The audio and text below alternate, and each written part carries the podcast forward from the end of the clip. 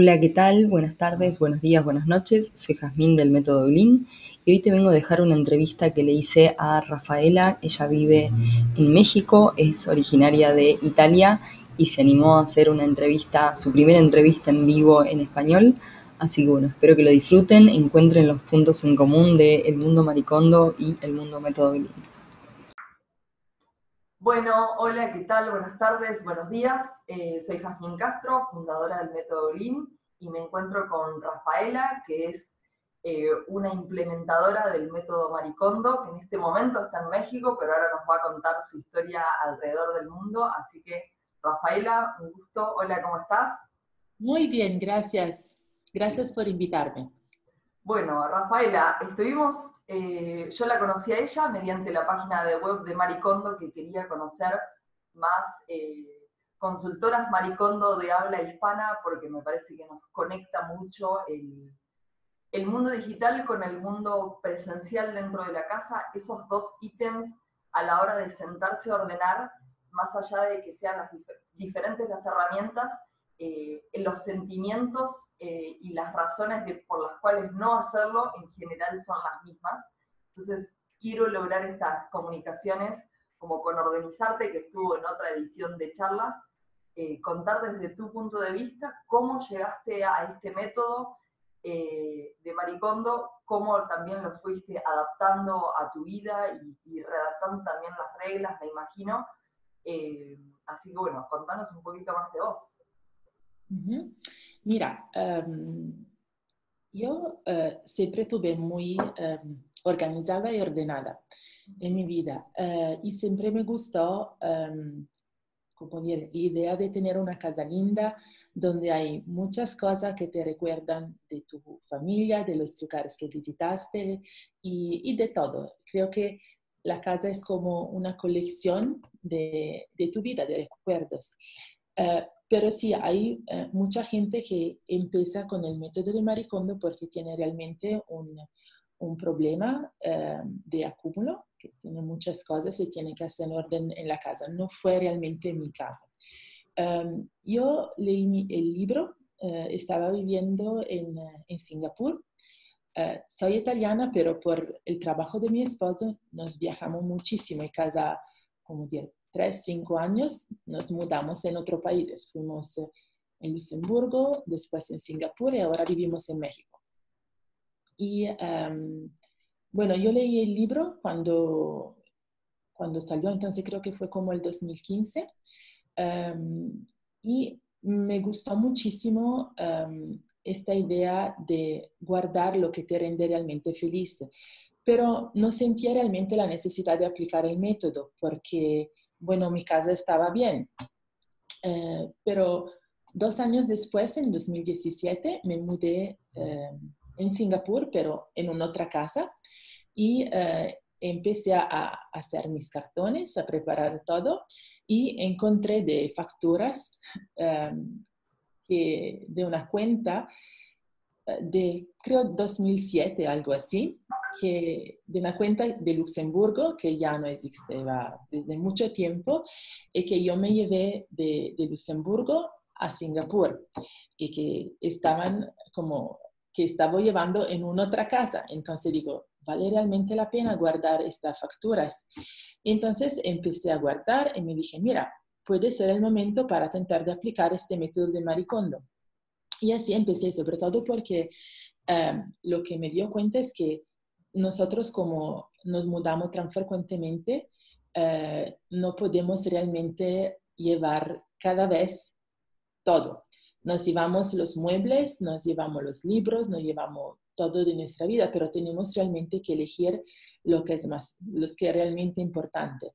Y para mí una cosa que es muy importante es que mis hijos ya eh, crecen sin la familia, porque mi familia está toda en Italia. Entonces, para mí la idea de tener una casa que sea realmente una casa llena de amor, de recuerdos, de cosas que ellos van a asociar a, la infancia es extremadamente importante.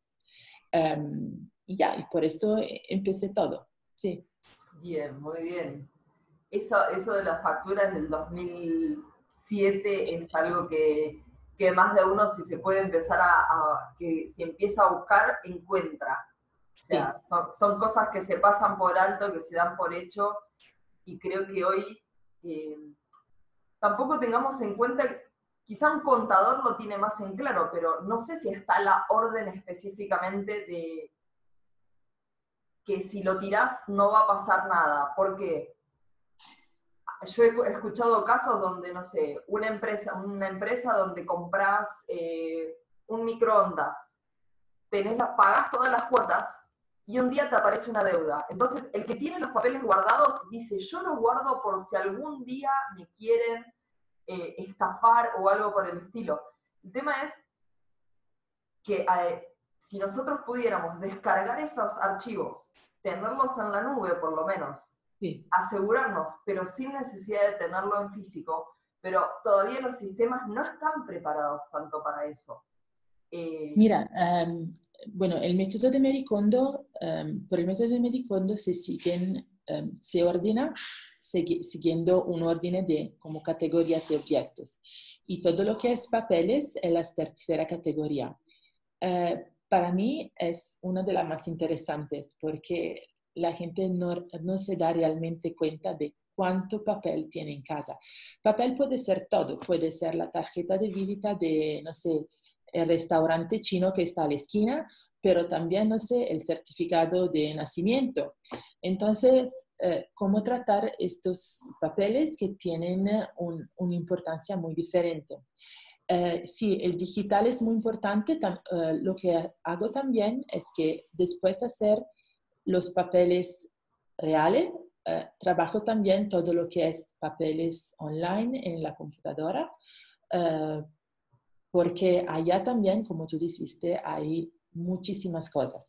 Lo que, por ejemplo, eh, hago cuando hacemos los papeles es organizarlos em, en tres categorías. La primera, y, en tres áreas diferentes de la casa. La primera son los papeles que em, la persona tiene que tratar inmediatamente. Un ejemplo puede ser, me llegó... Uh, tengo que pagar el agua, eh, bueno, eh, a la entrada voy a poner una, una, cajita o lo que sea por lo que tengo que hacer en la semana. Después hay papeles que eh, tenemos que guardar porque tenemos que tratarlos en el año. Por ejemplo, todo lo que es por las, las declaraciones de impuestos y cosas así. Y al final hay realmente el archivo, entonces, y este archivo lo organizamos, por ejemplo, todo lo que es eh, certificado, eh, factura, eh, documentos del banco. Y lo que hacemos también es tomar decisiones inmediatamente. Un ejemplo, todo lo que es tarjeta de visita, ¿te interesa este contacto? Sí, lo pones inmediatamente en tu teléfono. No, ok, sácala. Mucha gente no agenda las tarjetas de contacto solo por la fiaca de, agendarlo. Te voy a tirar un tip muy cortito digital. Hay una herramienta en Google que se llama Google Lens, que es una herramienta que es para escaneo, la primera de arriba a la izquierda, esta. Lo que hace es escanear, no sé, yo tengo una planta en el balcón que me salió, la escaneo con la cámara esa y me dice qué planta es.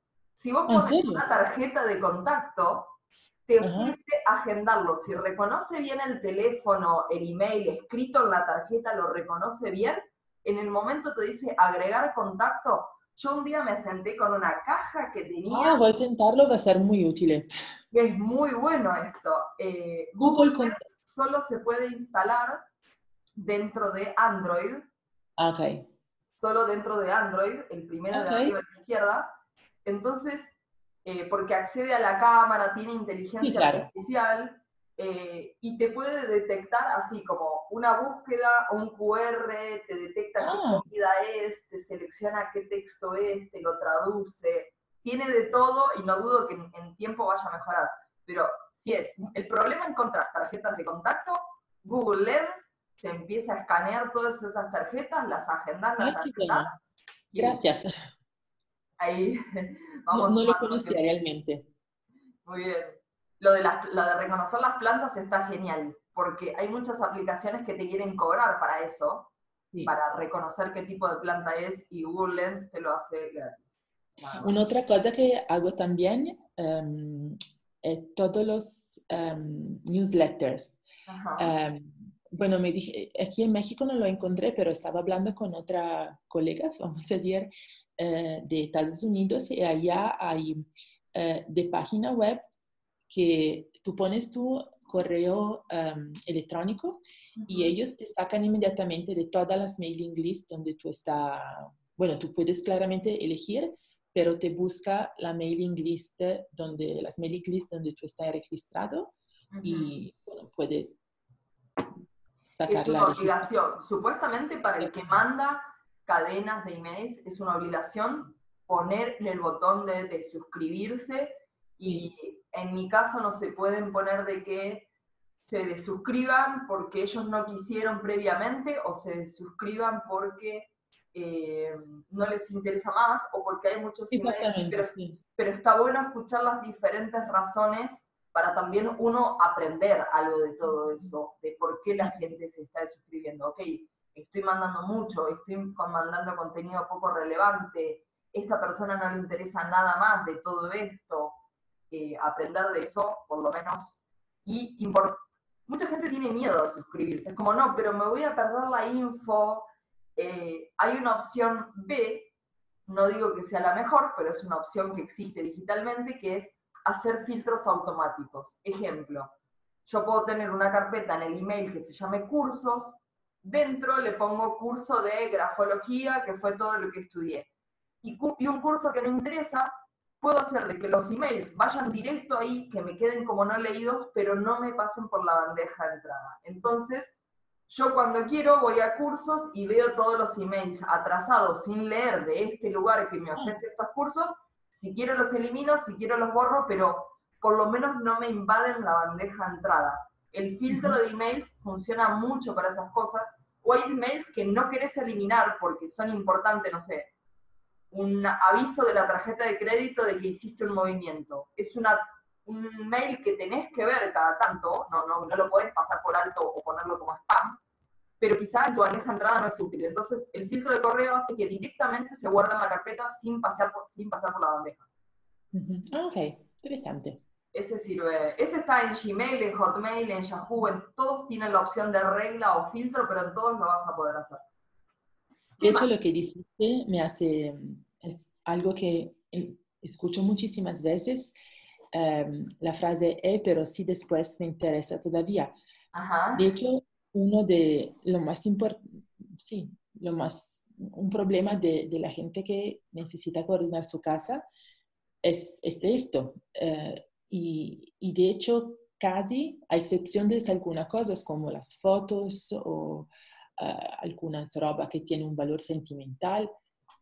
Todo el resto se puede sustituir uh, o se puede eventualmente recomprar si realmente decidimos que es importante.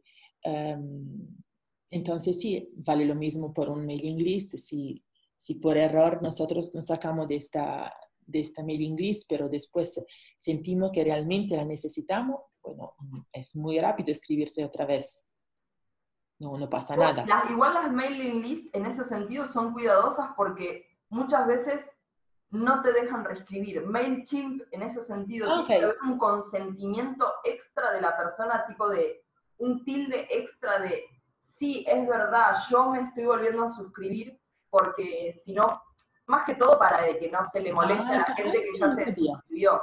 Pero son, MailChimp es muy rompeguindas con eso. Okay.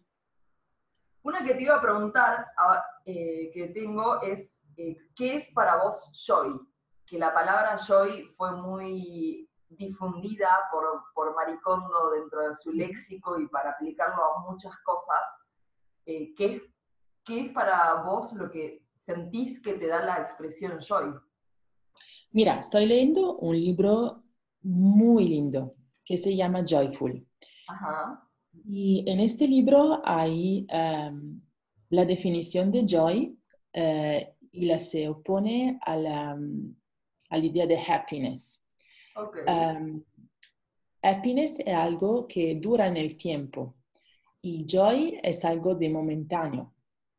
Las dos están muy conectadas, pero también tienen una relación un poquito complicada porque tal vez nosotros sacrificamos una joy momentánea uh, por una happiness en el largo tiempo. Te, te, te hago un ejemplo.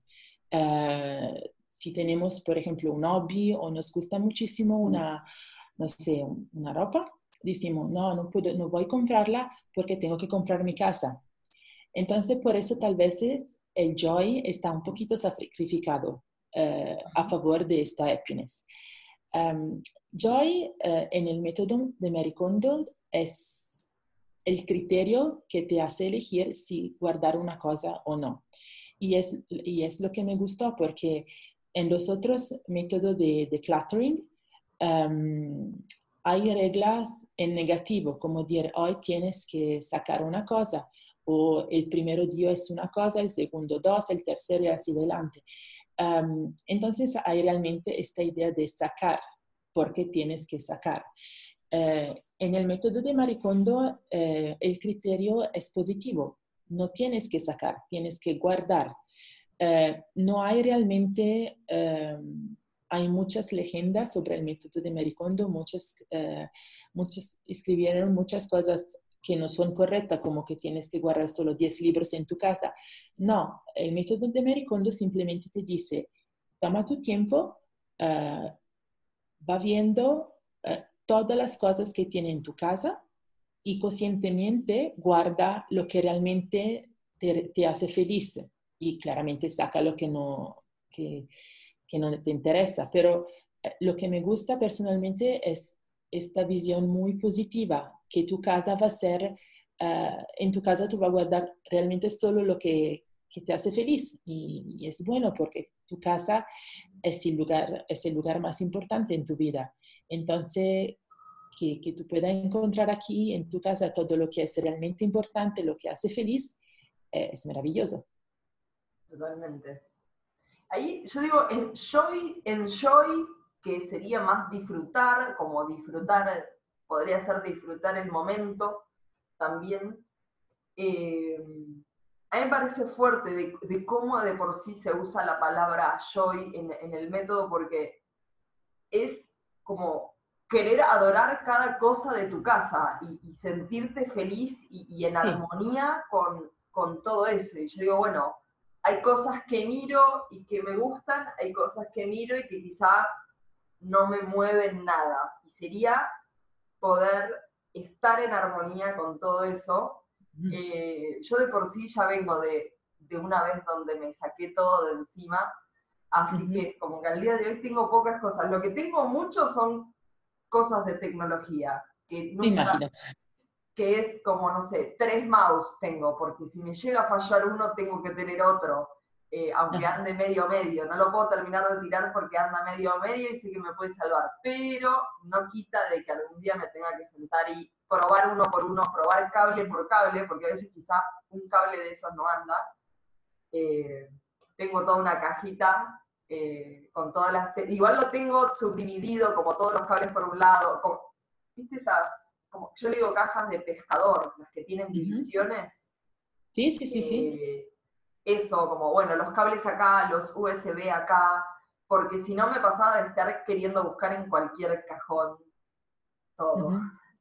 De hecho, bueno, dos cosas me estaba pensando.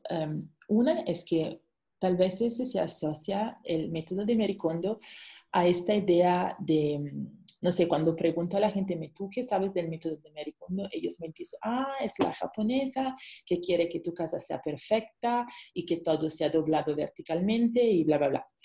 Y no, eh, es, no es absolutamente así. La idea de perfección, bueno, es porque hay una distorsión uh, de los social media.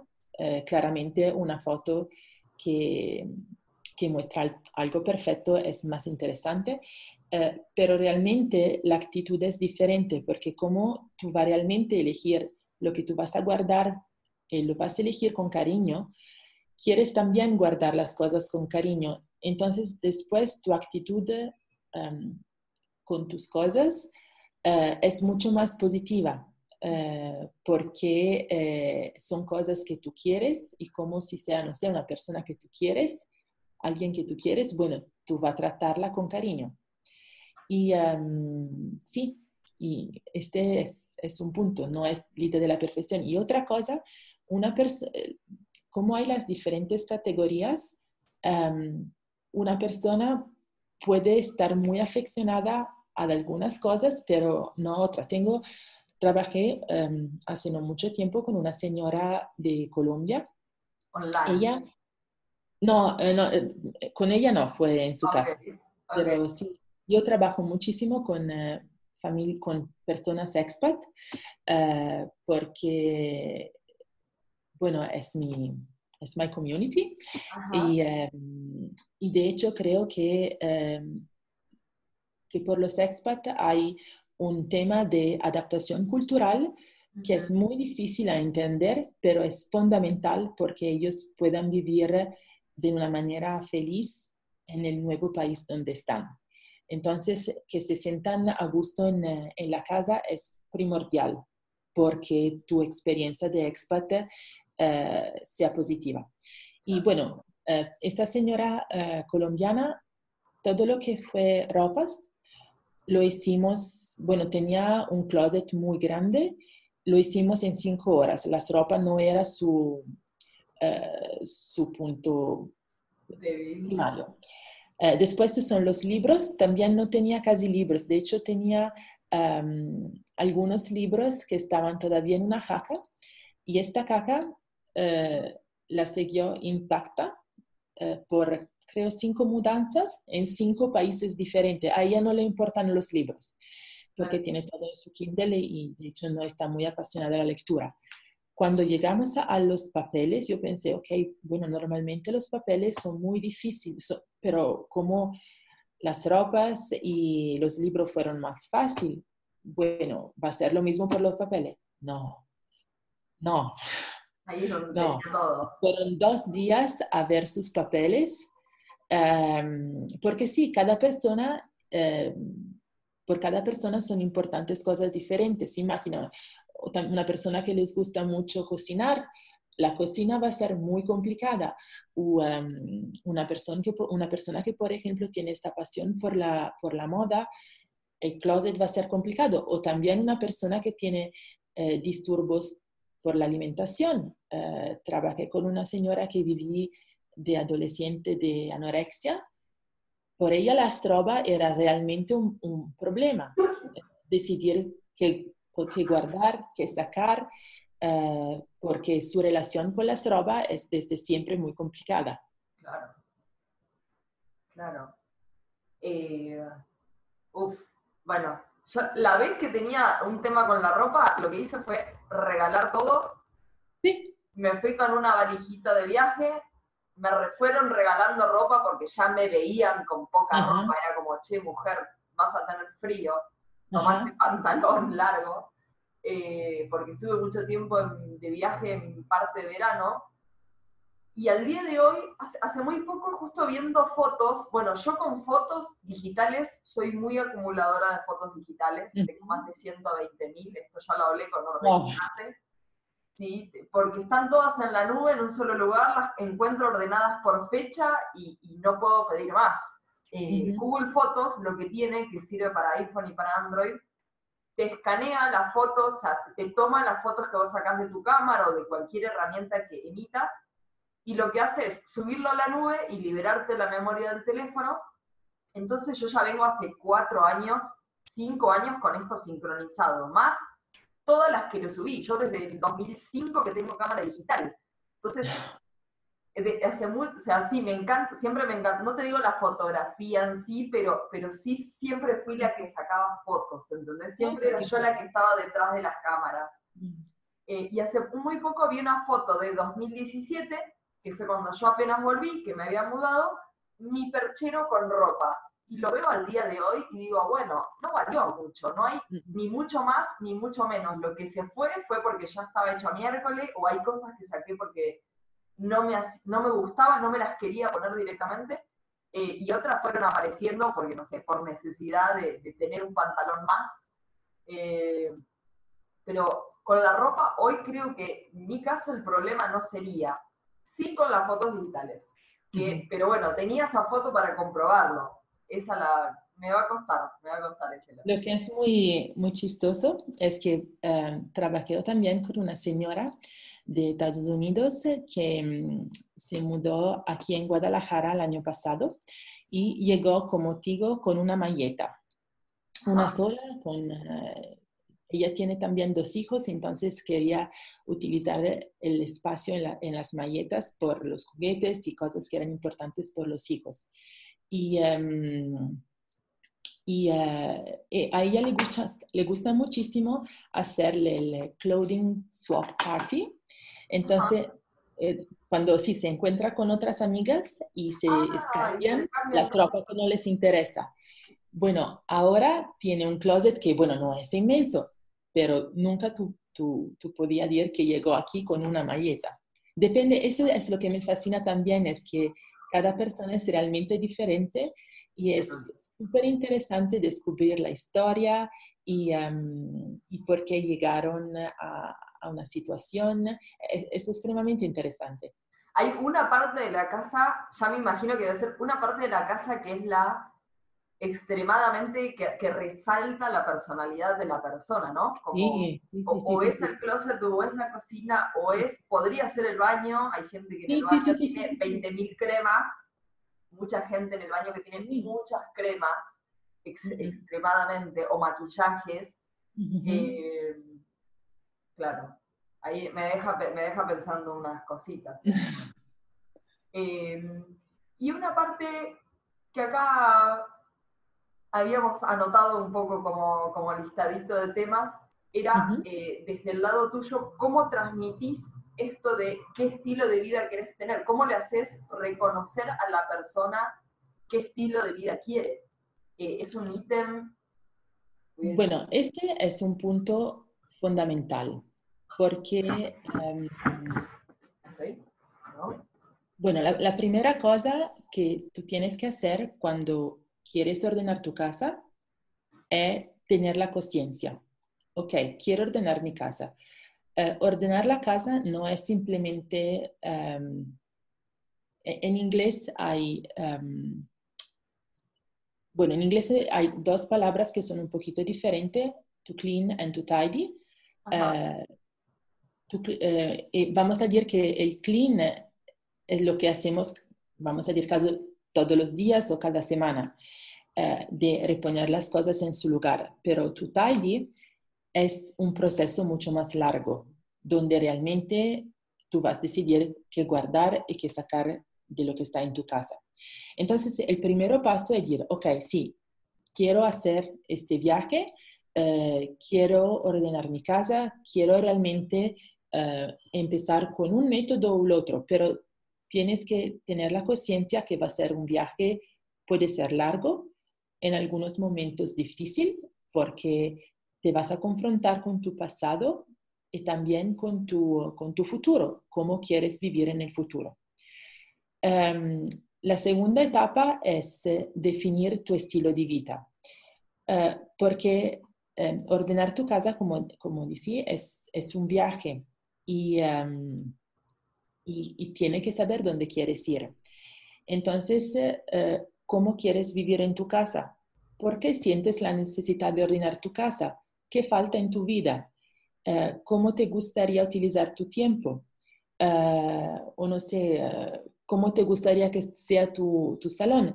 Son preguntas, pueden ser de diferentes niveles, como Podría ser básicamente el, el colores de los cojines de tu sofá, pero también, eh, no sé qué rutinas quieres saber en tu casa. O no sé, hay gente que me dice, a mí me gustaría mucho eh, invitar mucho más en mi casa, eh, pero con la casa que tengo no puedo. Entonces, las relaciones sociales también. Lo del estilo de vida, yo simplemente lo que hago es que em, hago una, una primera consulta donde explico el método a, la, a mi, espero, futura cliente. Y, em, y, después empezó a hacerle estas preguntas. Y ella hace o como una mood board de Instagram o va a cortar imagen de los, em, las prensa o magazines. Un Pinterest. exactamente, exactamente. Tablero de Pinterest. Exactamente, o un Pinterest. la mayoría de veces digo, mira, créate un Pinterest y, y así. Y es muy importante hacer este, esta etapa porque eh, cuando tienes una duda, si una cosa es realmente importante para ti o no, um, tener la idea de dónde quieres ir a, la fin de este viaje te va como uh, muchísimo y, uh, y, al mismo tiempo, uh, si es no, bueno, es porque hay como lo, lo, pensaste, ¿no? Te hago un ejemplo. Um, es muy frecuente cuando tú trabajas con las mujeres de encontrar ropas o que es, eh, está muy como grande o muy chiquita, porque, bueno, el embarazo, una, un estilo de vida diferente, bla, bla, bla, el cuerpo cambia. Entonces, lo que digo a mi cliente es, mira, porque ellas siempre te dicen, eh, pero si voy a bajar de peso, bla, bla, bla. Y digo, mira, en tu mood board está de hacer deporte ¿El deporte te rende feliz? Sí, no. Ok, si es no, eh, seguramente no vas a bajar de peso. En tu mood board hay la idea de, ver un especialista, un dietólogo eh, para bajar de peso. Sí, no. Si es no, no vale la pena guardar cosas que son de dos tallas más chiquitas. No mentirse. Exactamente.